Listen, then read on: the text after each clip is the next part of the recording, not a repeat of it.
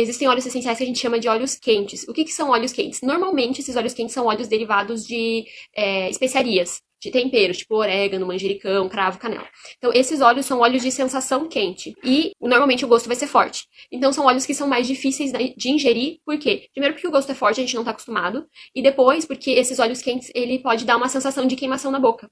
Então, a gente usa uma outra forma de ingestão, que é uma cápsula vazia. Você pode comprar essa cápsula em loja de produtos você pode comprar essa cápsula em farmácia de manipulação. Na internet existem vários sites que vendem essa cápsula vazia também. Para quem é vegano, tem inclusive as cápsulas veganas. E elas são bem baratinhas. Então elas são vazias, elas vêm só encaixadinha. Você vai abrir, vai pôr uma gotinha do óleo essencial ali dentro, vai fechar e vai tomar. É uma forma extremamente tranquila de você tomar um óleo essencial quente.